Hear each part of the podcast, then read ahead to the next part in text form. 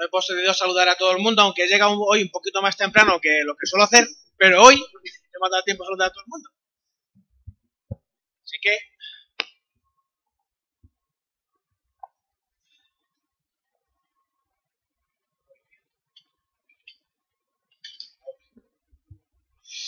Bien, pensando en, la vuelta al cole, eh, cuestiones de educación, en, cómo, en, cómo, en cómo hacer mejor las cosas como, como padre, como pastor de iglesia, eh, me topé con un escrito de un tal José María Esteve, quizás los profes les suene el nombre José María Esteve. Eh, este hombre era profesor, murió en, el, murió en el 2010 y, bueno, en un, en un documento que encontré, que al parecer eh, forma parte de algo mucho más amplio, que se llama La aventura de ser profesor, este hombre dice una frase que la verdad es que me, me ha hecho mucho que pensar, que dice, no tiene sentido no tiene sentido dar respuestas a quienes nunca se han planteado la pregunta. Si tú nunca te has planteado una pregunta, ¿qué sentido tiene hacerte? O sea, si tú nunca tienes, nunca te has planteado una pregunta, ¿qué sentido tiene hacerte la pregunta? Porque no tienes hambre de conocer nada. Si no me estoy equivocando, ¿sí? ¿Qué sentido tiene hacer esa pregunta? Y bueno, pensando en todo esto, eh, reflexionaba en que a veces caemos en yo o los profesores todos los que suben al púlpito a enseñar, incluso los papás a lo mejor, caemos en, la rutina de, de presuponer un interés genuino y lleno de intenciones bíblicas a las personas que vienen a la iglesia. Un domingo, un culto dominical.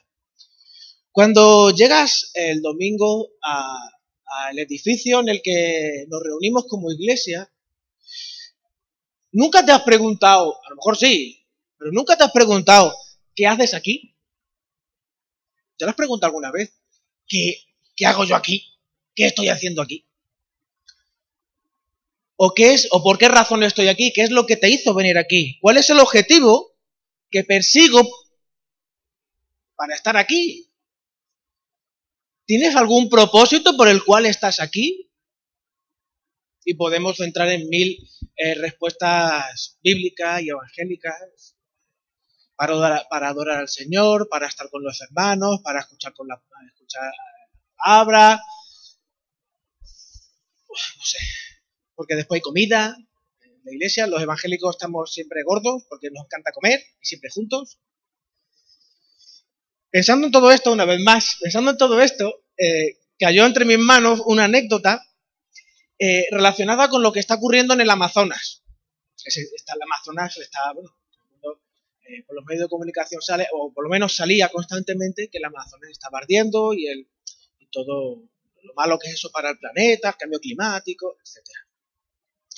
Y uno de los indígenas que vive allí en zona de, del Amazonas, pues fue a Manhattan a dar unas conferencias sobre eso, sobre lo que estaba ocurriendo allí en, el Amazonas. Y claro, eh, un, indígena que siempre está rodeado, pues eso, de naturaleza, llega a, una ciudad como Manhattan, que es los que habéis estado en Madrid, los que habéis estado en Barcelona o incluso...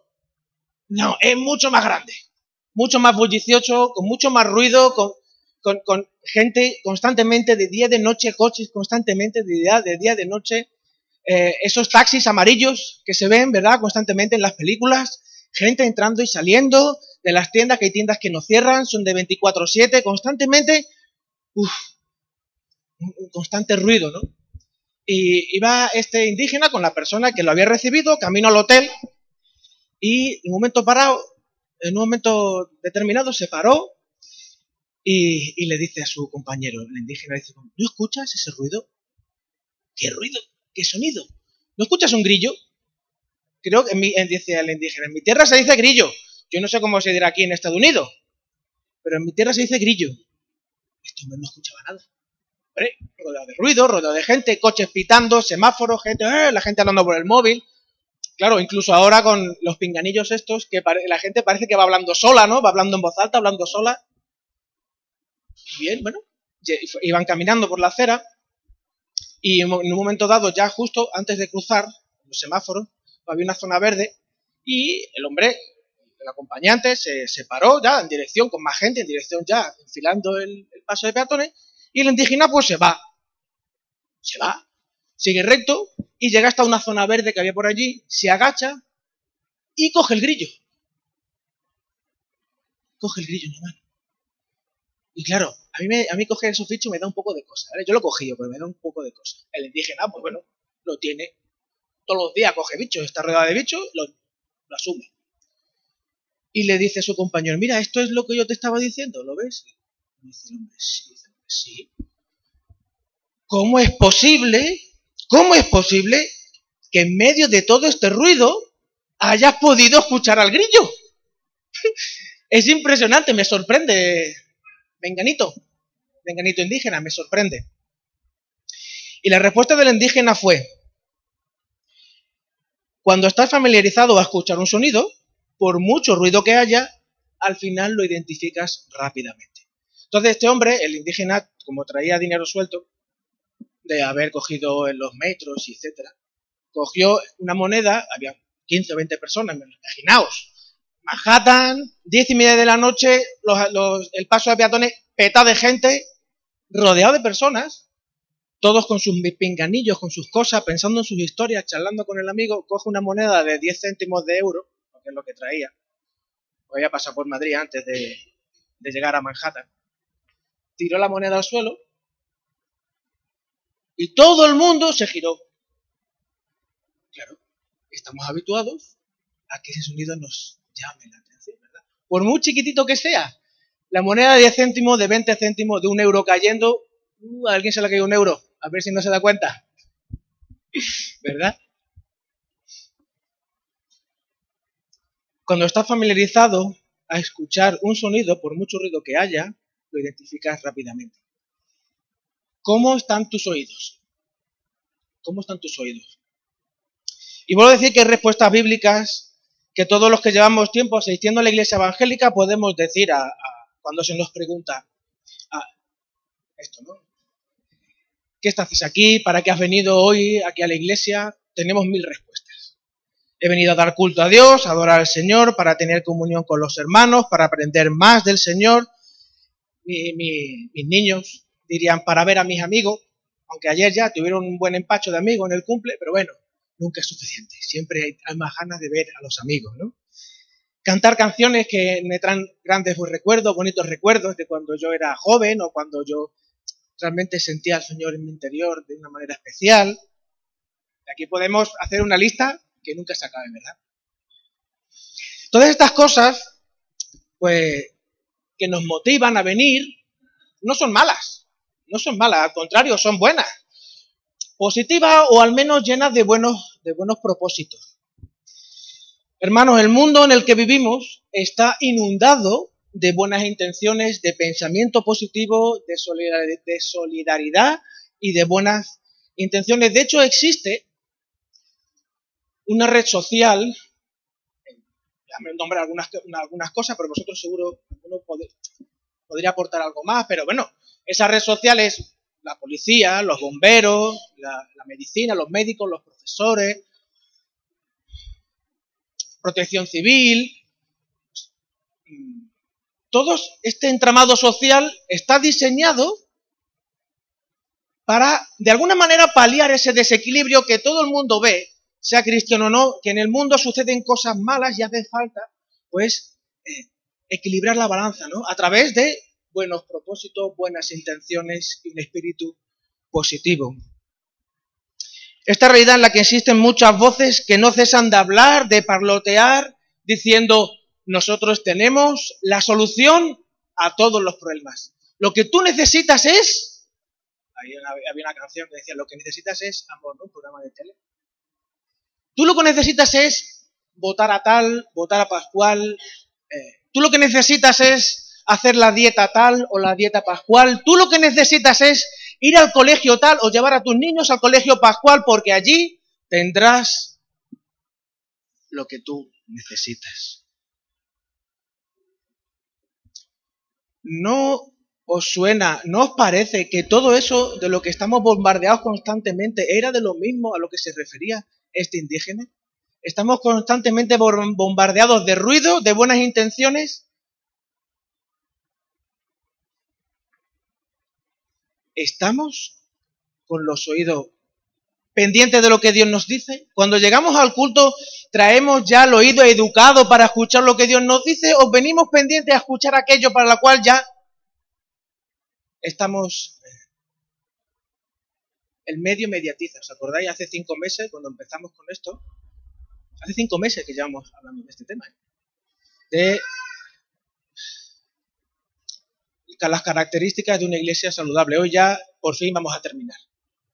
Hace cinco meses que estamos ya con esto. Cinco meses. Le vamos hablando acerca de las características de una iglesia saludable. Cuando llegas al domingo extenuado de toda la semana, porque yo llego cansado de toda la semana, cualquiera de nosotros llega casi languideciendo, vienes anhelando escuchar a Dios, vienes con la antena sintonizada de tal manera que puedas escuchar al grillo en medio del ruido?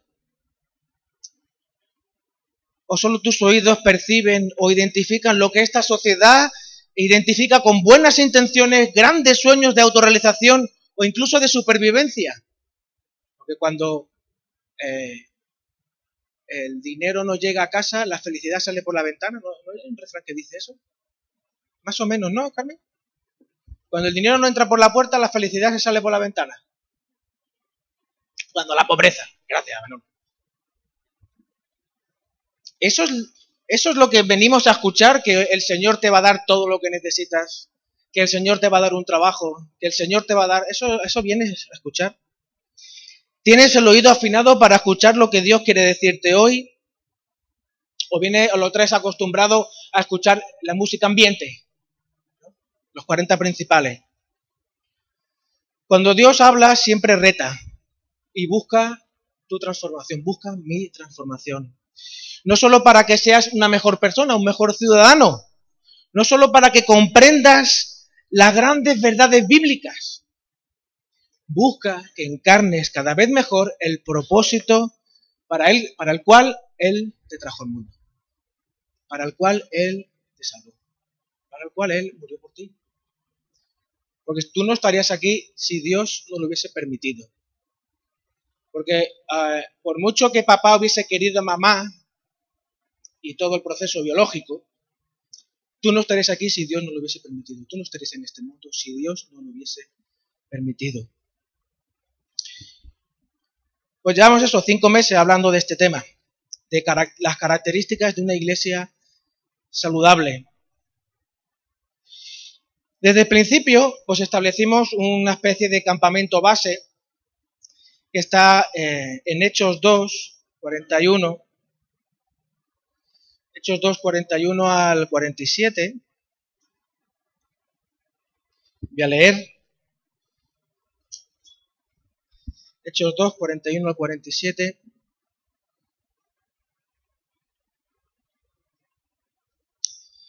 Dice así. Así que los que recibieron su palabra fueron bautizados y se añadieron aquel día como tres mil personas y perseveraban en la doctrina de los apóstoles, en la comunión unos con otros, en el partimiento del pan y en las oraciones. Y sobrevino, sobrevino temor o gran temor, según la versión, a toda persona, y muchas maravillas y señales eran hechas por los apóstoles. Todos los que habían creído estaban juntos y tenían en comunión, en común todas las cosas, y vendían sus propiedades y sus bienes, y los repartían a todos según la necesidad de cada uno. Y perseverando unánimes cada día en el templo, partiendo el pan en las casas, comían juntos con alegría y sencillez de corazón alabando a Dios y teniendo favor con todo el pueblo. Y el Señor añadía cada día a la iglesia los que habían de ser salvos.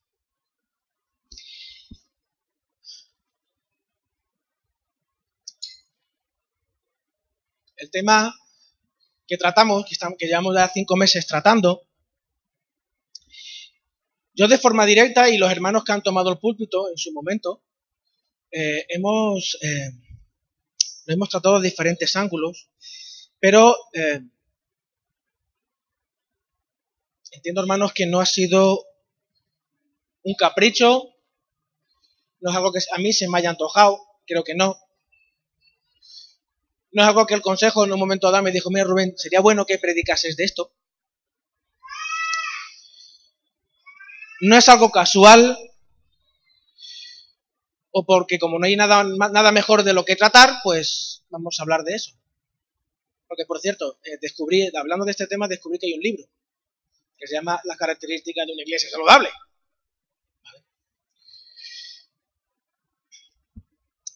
Hermanos, estamos hablando de la iglesia.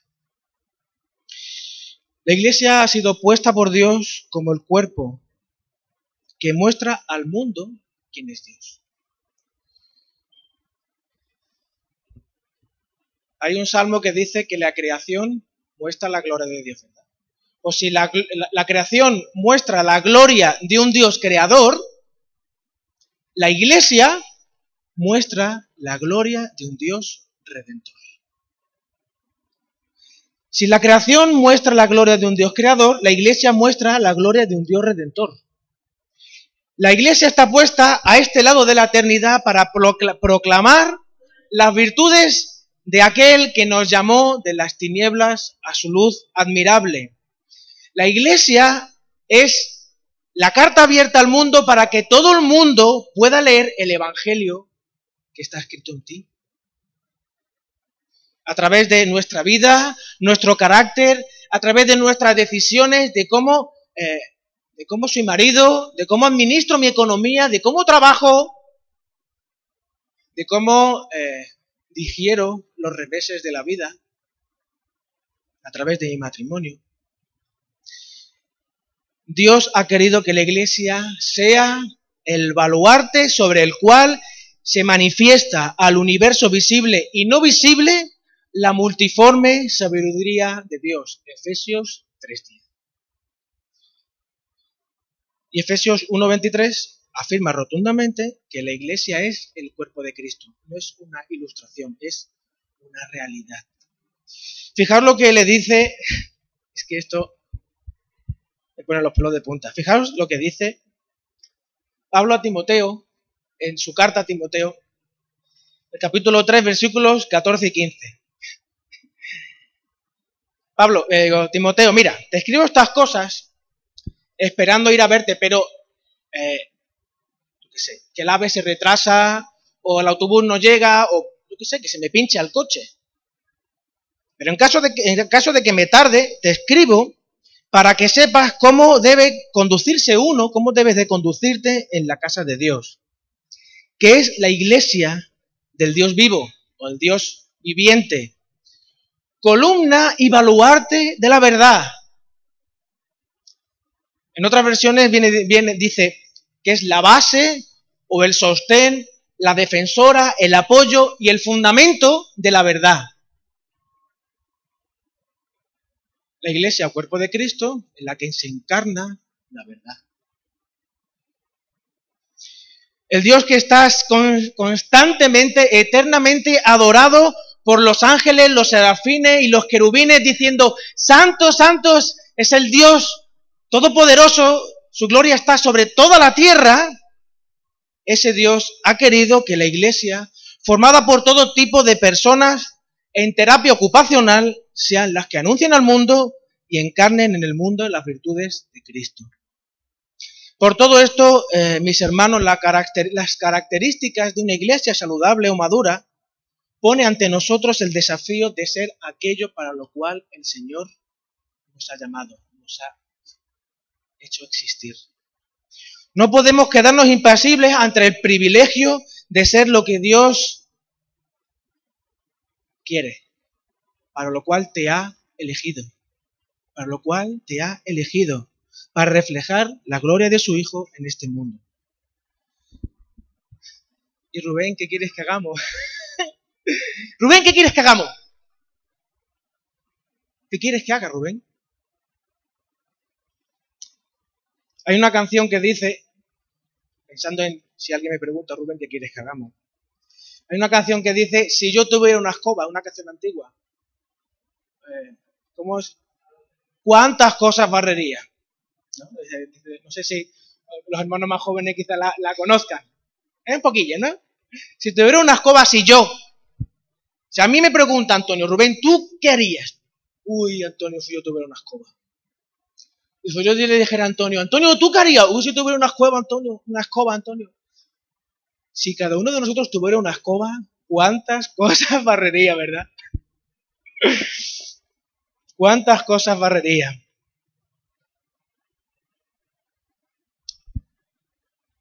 Madre mía.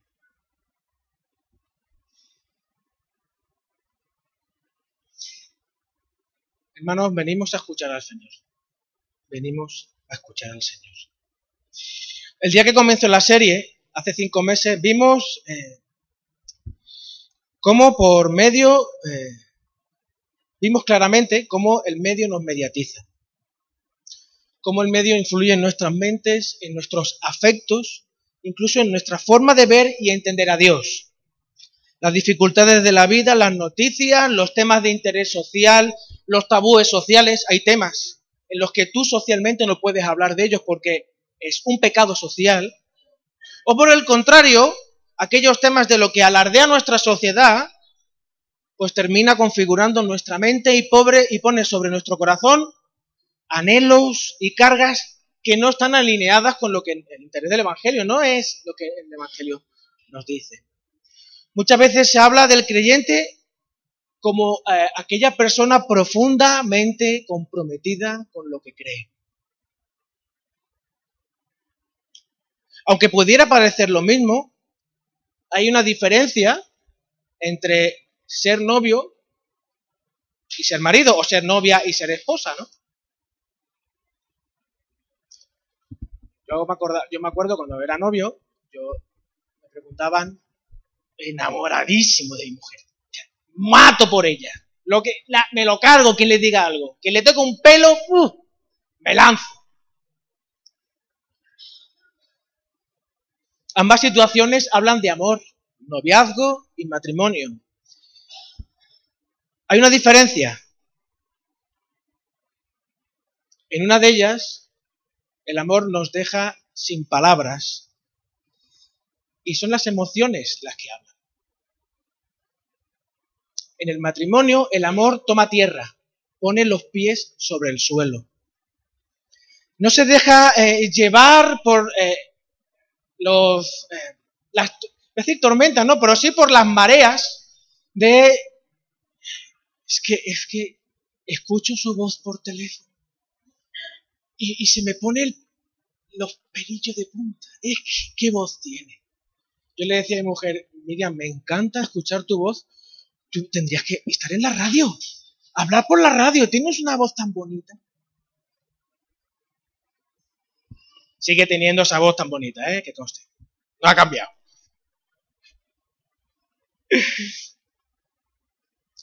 Sin embargo, el matrimonio es un compromiso por el cual tú ya has quemado los barcos. Cuando llegaron, creo que Magallanes, si no me equivoco, no sé, bueno, rectificarme. Creo que Magallanes, cuando llegó a Magallanes, no, Colón, uno de estos, el Cano, Pizarro, llegó a, la, llegó a, a, su destino, allí a América, quemó, quemó, quemó los barcos. ¿Por qué? ¿Por qué quemó los barcos? para que nadie se le ocurra, bueno, vamos a volvernos. No, no, no, no, no. Aquí ya no hay vuelta atrás. En el matrimonio se queman los barcos. Ya no hay vuelta atrás. En el matrimonio es donde dejas de ser el novio o la novia para ser el esposo o la, esposa. Y quiero concluir la serie reflexionando acerca de lo que puede eh, parecer que es muy evidente, y creo que en algún momento pues lo he mencionado. Pero mm, creo que eh, las implicaciones, la profundidad de las implicaciones, pues yo las he pasado por alto o las hemos podido pasar de alto. Si observamos con atención el texto de eh, Hechos 2, 41 al 47, en el versículo 41 se habla de aquellos que recibieron la palabra, ¿verdad? Dice Hechos 2, 41. Así que los que recibieron su palabra, la palabra que está siendo, estaba siendo predicada por Pedro, por los apóstoles, recibieron la palabra. Y en el versículo 44 habla de los que habían creído. Todos los que habían creído estaban juntos y tenían en común todas las cosas. ¿no?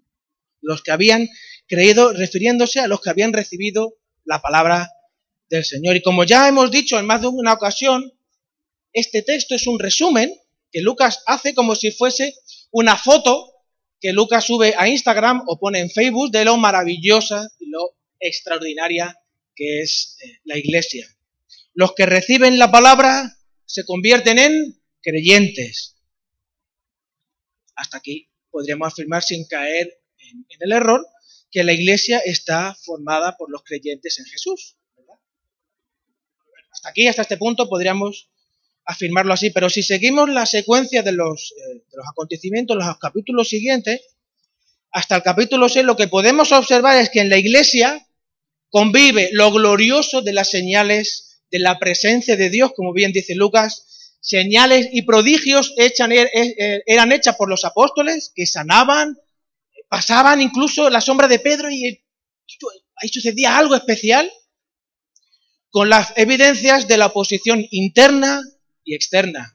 Cuando cogen a Pedro y Juan los llevan ante el concilio, le dan unos pocos de azote y le dicen que yo, vosotros, dejaros de predicar lo que hacéis nombre de Jesús, dejar de hacer lo que hace, o incluso con Ananías y Zafira, y la murmuración que surgió en, ya en el capítulo, en el capítulo 6. Convive lo glorioso, la iglesia convive lo glorioso con las evidencias de que algo está pasando. ¿Y qué ocurre en el capítulo 6? ¿Qué ocurre en el capítulo 6? Pues a partir del capítulo 6 la iglesia se expande y llega hasta los últimos confines de la tierra por esa persecución que estaba viviendo. A mí personalmente me hubiera gustado eh, mucho que Lucas hubiese explicado un poco más, un poco más, un poco más lo que ocurre en este capítulo 6. Sin embargo, quiero centrarme en una palabra que dice en ese versículo 1 del capítulo 6. Voy a leerlo, el versículo 1. En aquellos días, como creciera el número de los discípulos, hubo murmuración de los griegos contra los hebreos, de que las viudas de aquellos eran desatendidas en la distribución diaria. Quiero llamar vuestra atención en cómo crecía o cómo creciera el número de los creyentes. Habla de discípulos discípulos. Lucas describe a los integrantes de la iglesia como discípulos. Eh, podríamos ver en estos capítulos una progresión desde la persona que recibe la palabra, luego del creyente y al discípulo. ¿Se podría ver esa progresión? ¿O son palabras intercambiables? Creyente y discípulo es lo mismo. ¿Qué es un discípulo? Entonces, Mateo 10, 24, 25 habla de cómo un discípulo ha de comprender la relación con su Señor. Un discípulo, dice el Señor, dijo el Señor a sus discípulos, un discípulo no es más que su maestro. Continúa, es suficiente con querer ser como tu maestro. Lucas 6:40, el discípulo no es superior a su maestro, pero todo el que sea perfeccionado será como su maestro. Lucas 14, 26 y 27. Si alguno viene a mí y no aborrece, o sea, deja, pone en el lugar adecuado, no pone en primer lugar sus relaciones o sus afectos, sino pone en su lugar aquello, para aquello, todo aquello que el Señor nos da. Si uno no aborrece eso, no lo pone en su lugar, no puede ser mi discípulo. El que no lleva su cruz cada día y viene en pos de mí, o sea, se me sigue, no puede ser mi discípulo. Y así podríamos, hay alrededor de 30 versículos en el Nuevo Testamento que insisten en este tema. que hablan de forma explícita de cómo ser discípulo y unos cientos de cómo ser discípulo en el Nuevo Testamento.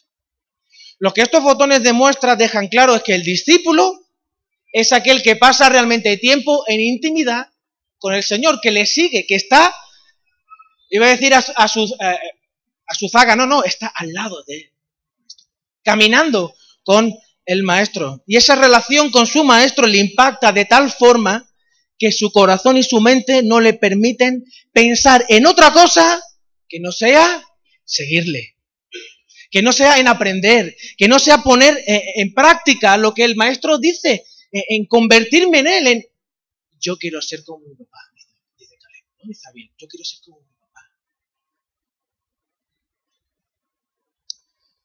Para que el ciclo maestro, maestro nunca se termine, hasta el Maranata. ¿Os acordáis qué significaba Maranata? Hoy lo vamos a decir. Señor, Porque los símbolos nos recuerdan que el Señor volverá.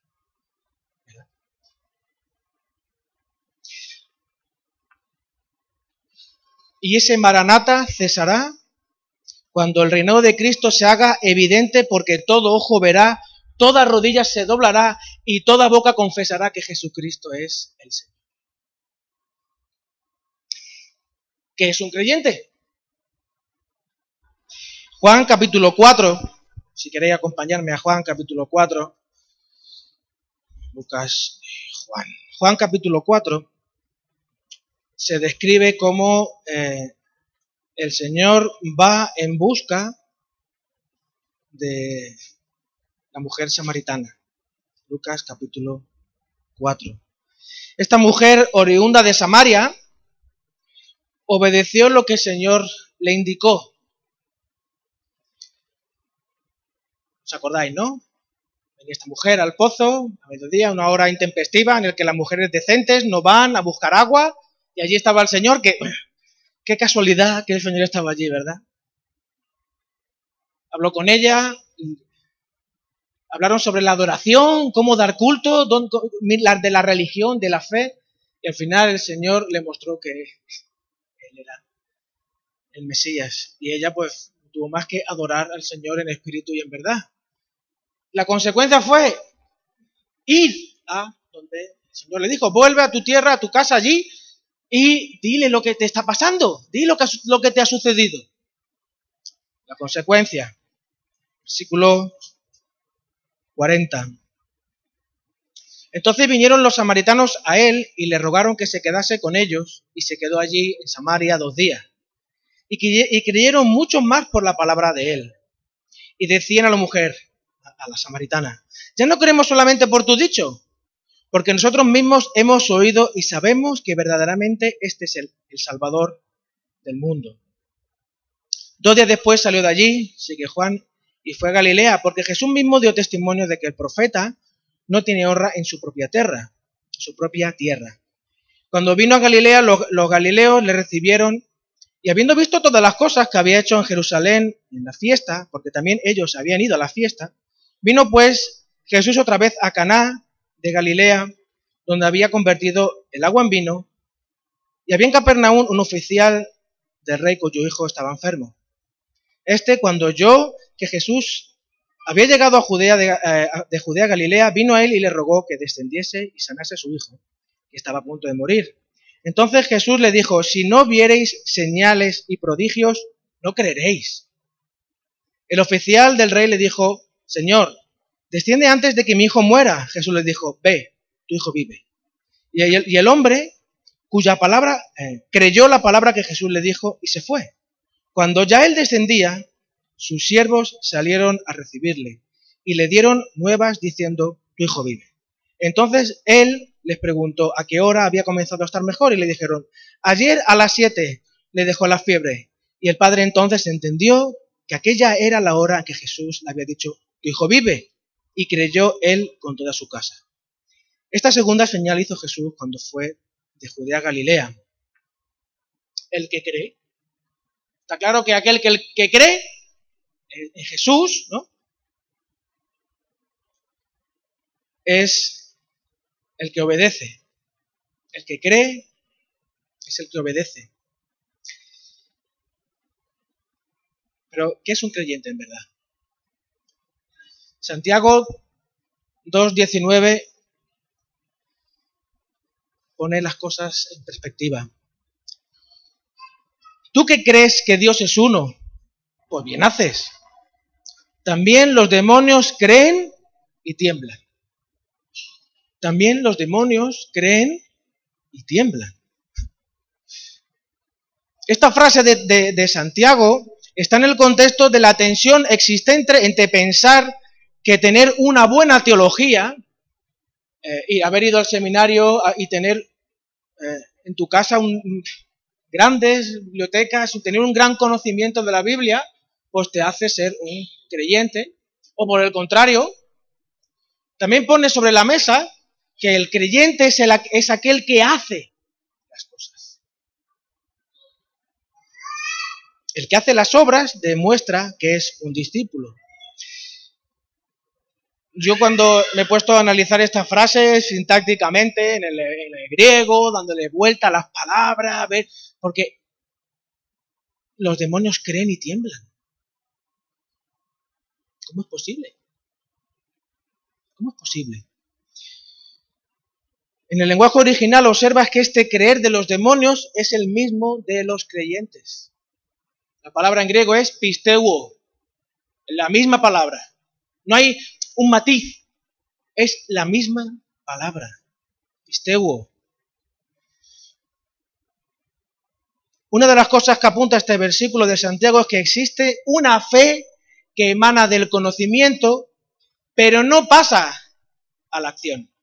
No busca el seguimiento, no desemboca en el discipulado. Solo tiembla ante la idea de Dios, esperando que esas expectativas nunca se cumplan.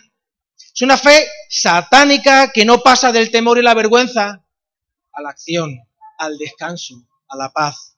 Es el corazón que se ha quedado parado en la observación de la grandeza de Dios y no pasa al seguimiento de Jesús, que comprende la doctrina en su cabeza, pero que aún no ha pasado por su corazón y no ha llegado a sus miembros. Romanos 6 nos habla de eso.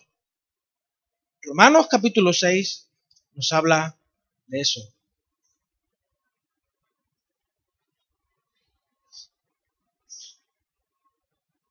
Lo encuentro.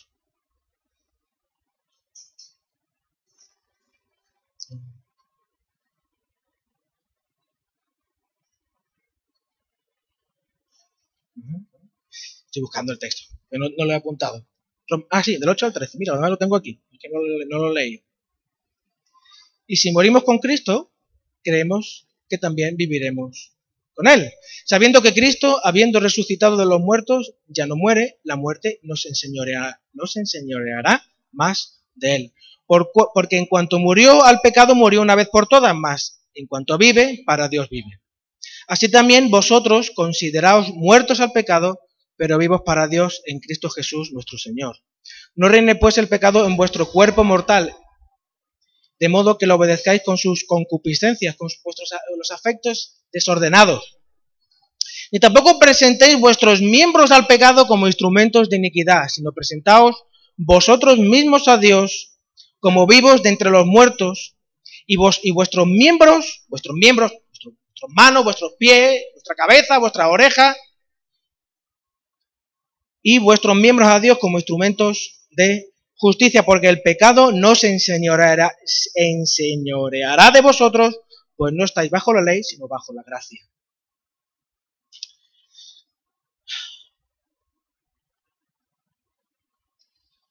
Os preguntaba al principio cómo están vuestros oídos, ¿verdad?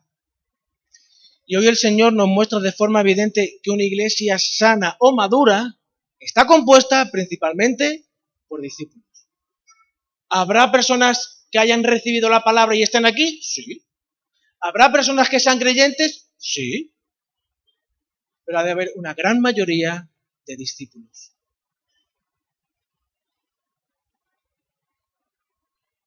Y ahora uno de vosotros os levantáis y casi de forma espontánea, yo, de hecho me lo imaginaba, ¿eh? imaginaba, imaginaba a, a Pedro Toledo después de esta frase tan lapidaria, levantándose a Pedro Toledo y haciendo como se hacen las películas, ¿no? Y todo el mundo se levanta, empieza a aplaudir y esto es... ¡Qué subidón! ¡Qué subidón! Rubén, que yo, qué bien lo has hecho. No, lo hagas, ¿eh? No lo hagas. Mejor no. Mejor no. Y claro, después sales del cine y la vida real pues te desborda. ¿Verdad?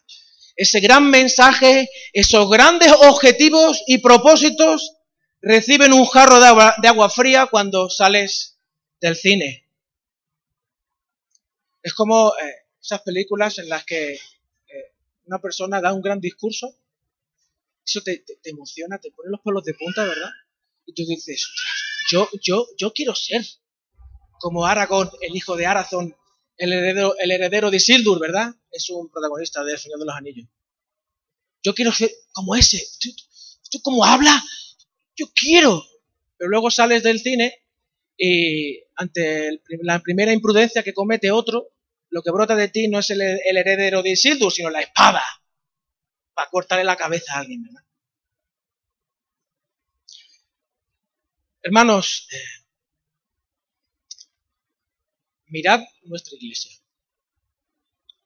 No hoy, porque quizás hoy te parezca un regalo caído del cielo, sino el lunes, cuando te levantas para ir a currar. O el martes, cuando los niños te tienen ese día.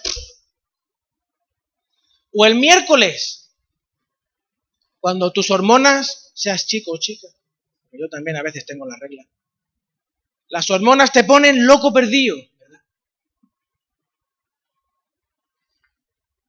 La visión, la perspectiva de la iglesia, incluso tú, la, propia visión que tienes de ti mismo puede ser pues, desoladora. En ocasiones llegamos a la fe con una perspectiva falsa de la iglesia. La iglesia es el lugar donde eh, es la antesala del cielo. El lugar donde todos se aman. Un grupo de personas en el que eh, lo único que, se escucha entre ellos es el lenguaje del cielo, el lenguaje del amor, de la paz, de la benignidad, de la mansedumbre, de la templaza. No hay orgullo, no hay hipocresía. Estamos en reforma. Si tú miras a tu lado, ese hermano tuyo está en reforma. Está en una reforma. Porque el Espíritu Santo como bien indicaba Pablo al principio, verdad, somos templo del Espíritu, pero es un templo en reforma. Aquí el Señor está tirando tabiques, poniendo pilares. ¿Y alguna vez habéis tenido una reforma en vuestra casa o en algún vecino? No hay jaleo, ¿verdad? No hay jaleo en, la, en la casa de la reforma. Que no se puede estudiar, no se puede dormir, no se puede pensar y tú lo que quieres es, cariño, vámonos de crucero eh, vámonos al parque, a ver cuándo esta gente se va. Y no solo eso, también ensucia tu casa. Porque el polvo del vecino, el rotaflé del vecino, los escombros del vecino, la arena del vecino, el cemento del vecino. Yo entro en la casa y mira que cierro la puerta, ¿eh? Y mira que tengo el, la cosa esa de... No solo el felpudo, sino de, la puerta a veces tiene un... Pues eso, el burlón ese debajo de la puerta que evita que entre. Y las cositas alrededor del marco. yo, pero entra. Pues estamos en medio, estamos en medio, la iglesia es un lugar en el que todos estamos en reforma. Y el ruido de Tomás me molesta a mí y mi ruido le molestará a Tomás. Mi suciedad ensuciará a Tomás y la suciedad de Tomás me ensuciará. Somos un templo que está en reforma, estamos en terapia ocupacional. De hecho, en la iglesia no siempre reina el lenguaje del cielo. Siendo sinceros, siendo sinceros, de verdad, siendo sinceros, si leemos el fruto del Espíritu, vamos a intentar recitarlo entre todos de memoria, ¿vale? Si no me equivoco yo, ¿vale? Empieza con el amor, el gozo, la paz, la paciencia, la, la benignidad, La, mansedum la fe, la mansedumbre, la templanza.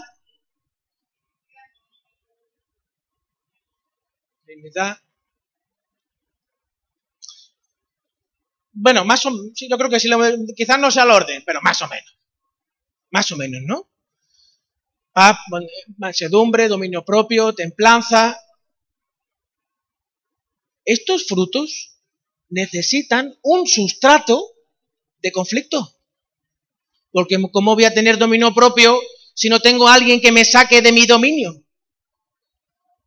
¿No? ¿O cómo voy a tener eh, paciencia si, no, si alguien no pone en aprieto mi paciencia? ¿Y cómo voy a tener eh, benignidad o fe o mansedumbre o templanza si no hay alguien que me, que me incomode en estas áreas? Necesitamos un sustrato de conflicto, de aflicción, necesitamos un sustrato en el que nos hieran. Tenemos, la iglesia es un lugar donde nos van a herir. Es un lugar donde vamos, eh, nos van a desengañar, lugar donde vamos a estar tentados. En definitiva, es un lugar donde el ruido se necesita para que eh, los frutos, el fruto del Espíritu pueda florecer y dar fruto. En más de una ocasión vuelvo al pasaje de Jesús en el Gesemaní. Padre, el Espíritu está dispuesto, pero la carne es débil. Padre, mira mi cuerpo. Mi cuerpo tiembla. Mi cuerpo está que no se aguanta. Mi cuerpo está que va a reventar, Señor. Papá, ¿qué me pasa? ¿Qué me pasa? Nunca me... Jesús pasó de las lágrimas a llorar sangre. A sudar sangre.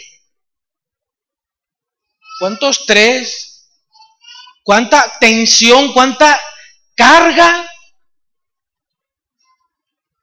¿No habéis pasado noches sin dormir por movidas, historias de la iglesia, hermanos? Porque algún hermano, digámoslo así de forma sencilla, no te ha saludado. bueno, dejémoslo ahí, ¿vale?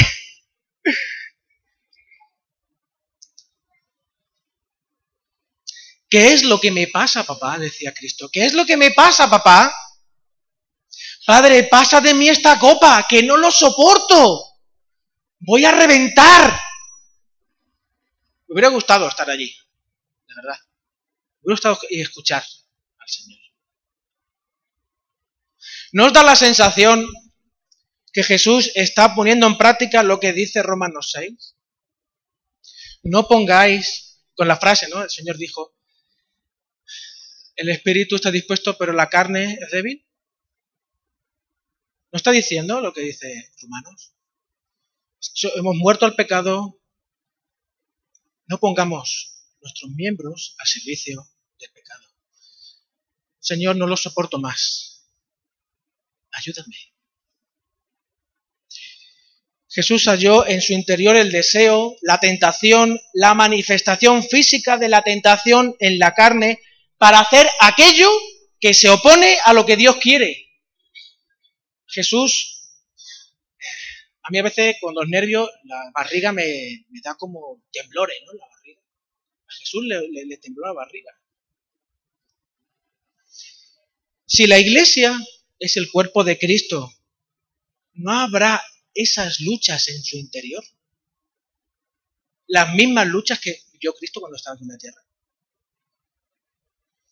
Necesitamos el Evangelio a diario. Y Dios nos ha provisto de símbolos para ello. Porque esto nos habla del Evangelio.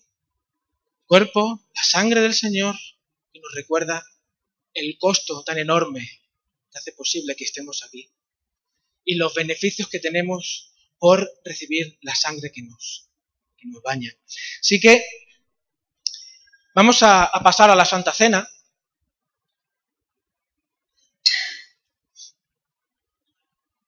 Sé que uno de ellos es Pedro Toledo y el otro, pues Pablito, Pablo López.